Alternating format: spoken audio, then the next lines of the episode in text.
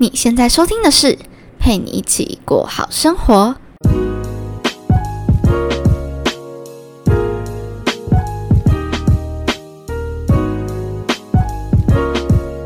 Hello，在另一端收听我节目的你，这周过得还好吗？我是今天节目的主持人佩君。希望大家听这集节目的时候，不会有感觉到任何声音的变化，因为我刚刚不小心把我的麦克风摔下去了，然后它现在整个是凹一个洞，哦，真的超心疼的诶，我买它还不到半年，然后就遭遇了这种对待，真的真的超心疼，我真的不是故意的。我快被自己给气死了，但是没有办法，因为事情已经造成了。感觉现在听出来应该是还好啦。目前为止，如果没有任何的声音变化，应该还是会持续用的。好的，那今天的节目呢，主要是因上周我有说到我的节目更新时间频率会变嘛？对，本来是一周一更，那现在可能变成两三天一更，主题内容也会有所改变。本来可能是。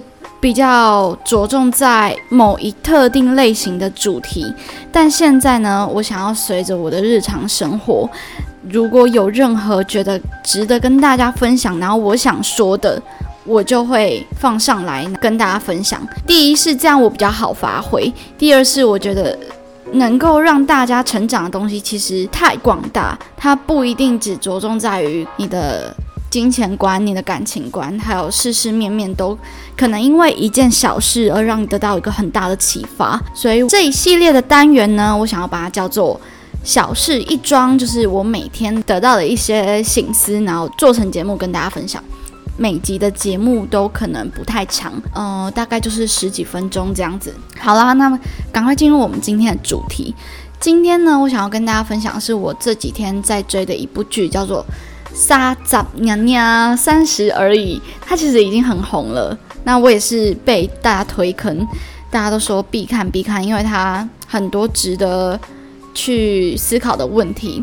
那也可以套用在自己身上。其实有些人会觉得追剧是一件很浪费时间的事情，但我觉得回归到事情的本身，它是不会有对错的。我觉得。一件事情到底值不值得你去做，主要还是看你这个人从这件事情本身当中所获取的东西有没有大于你所付出的成本。所以，如果说追这一部剧能够让你得到一些灵感，得到一些醒思，得到一些生活上面是好的方向的改变，那我觉得这就值得去看，而不是一竿子打翻整艘船。所以，我觉得，嗯，追剧本身。没有对错，而是你有没有把它除了当做娱乐消遣以外，去做更多让它发挥价值的事情。就好比我现在在录这集节目，笑死。好啦，反正就是呢，我从这部剧，我我还没有全部看完，所以我后续可能还会有更多的感想。因为这这个片名嘛，就叫三十而已，所以女主角我们都是快三十的女生。那其中有一个女生，她就是已经结婚生子了。那她说她自己的生活是不太积极，但也不是很懒惰。她就是在事情工作方面做到主管所分发的事情，但是。没有要做更多，也没有太多的企图心。他从二十几岁，然后到现在三十岁了。那他看着他的朋友呢，要么就是很努力向上的，持续的在自己的工作岗位上拼上更高一层的阶位；那要么呢，就是他的朋友已经到了贵妇等级的阶段了。那他回头看看自己，其实我觉得我被他打中的是他讲到的一句台词是：为什么别人可以？我就不行，我就想连生个孩子，我也想要努力看看，怎么我到了三十岁了，就别人可以，我不行。其实有的时候我们在二十岁的时候可以很洒脱的放过自己，会觉得啊，反正我才二十岁嘛，反正我还年轻，没有这些成就，好像也是很理所当然的一件事情。放眼望去，二十岁的年轻人，二十几岁的人们。不就也是这个样子吗？二十几岁，我为什么要对自己这么的汲汲营营，或者是苛刻，要努力的去争取什么？可是我们没有想到的是，的确我们在二十岁的时候可以不那么去对自己严苛，我们可以在二十几岁的时候觉得那些功成名就跟我们没有关系，因为平均值来说，大家就是这个样子嘛。但是你想想，到了你三十岁的时候，你说为什么别人有那些权利，为什么别人有那样子的生活品质，而你却不可以的时候，你是不是一点讲这些的资格都没有？因为你早就在别人奋斗的时候浪费掉了那些青春人生。我觉得。他给我整个的感触是，我们很常在二十几岁的时候会觉得啊，追求什么品质，我们才是大学生而已。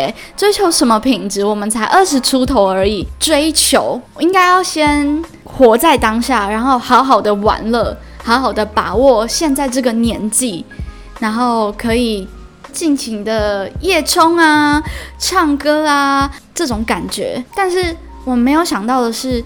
以后的日子其实还很长，你没有二十岁的洒脱，没有四十岁的云淡风轻，你三十岁却想要有那个选择，你是不是应该在二十几岁的时候就去做准备和努力？很多时候是我们会就当下的那个情景情况去做出选择跟一些人生的决策，但我们没有想到的是，我们未来的人生。可能当你想要拥有选择权的时候，早就来不及了；你想要跟别人一样的时候，你早就来不及了。虽然不是不能再努力，而是你必须付出比别人再多十倍的时间、多十倍的心力，去达到你想要的那样生活的品质。所以，这是我这几天。所得到了一个很大的启发。他们现在是三十岁，而我现在的年纪是二十几岁。我不知道在另外一头的你现在年纪是多少，但是不论如何，我觉得也不用管年纪吧。你就想想，十岁以后、十年以后，你想要什么样子的人生？你现在应该就为那个时候去做准备，而不是为你现在目前所过的生活。所待的环境，而去决定你的人生规划，这太奇怪了。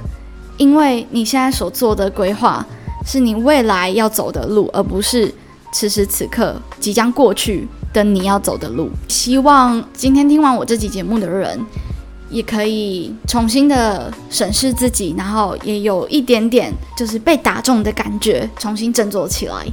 对，好啦，那今天的节目就是一个小小的分享，小事一桩，第一集就到这边啦。那我们过几天后见喽。这里是陪你一起过好生活，让你，哎，讲错，这里是陪你一起过好生活，让我陪你一起把生活过好，过好生活。我们下次见，拜拜。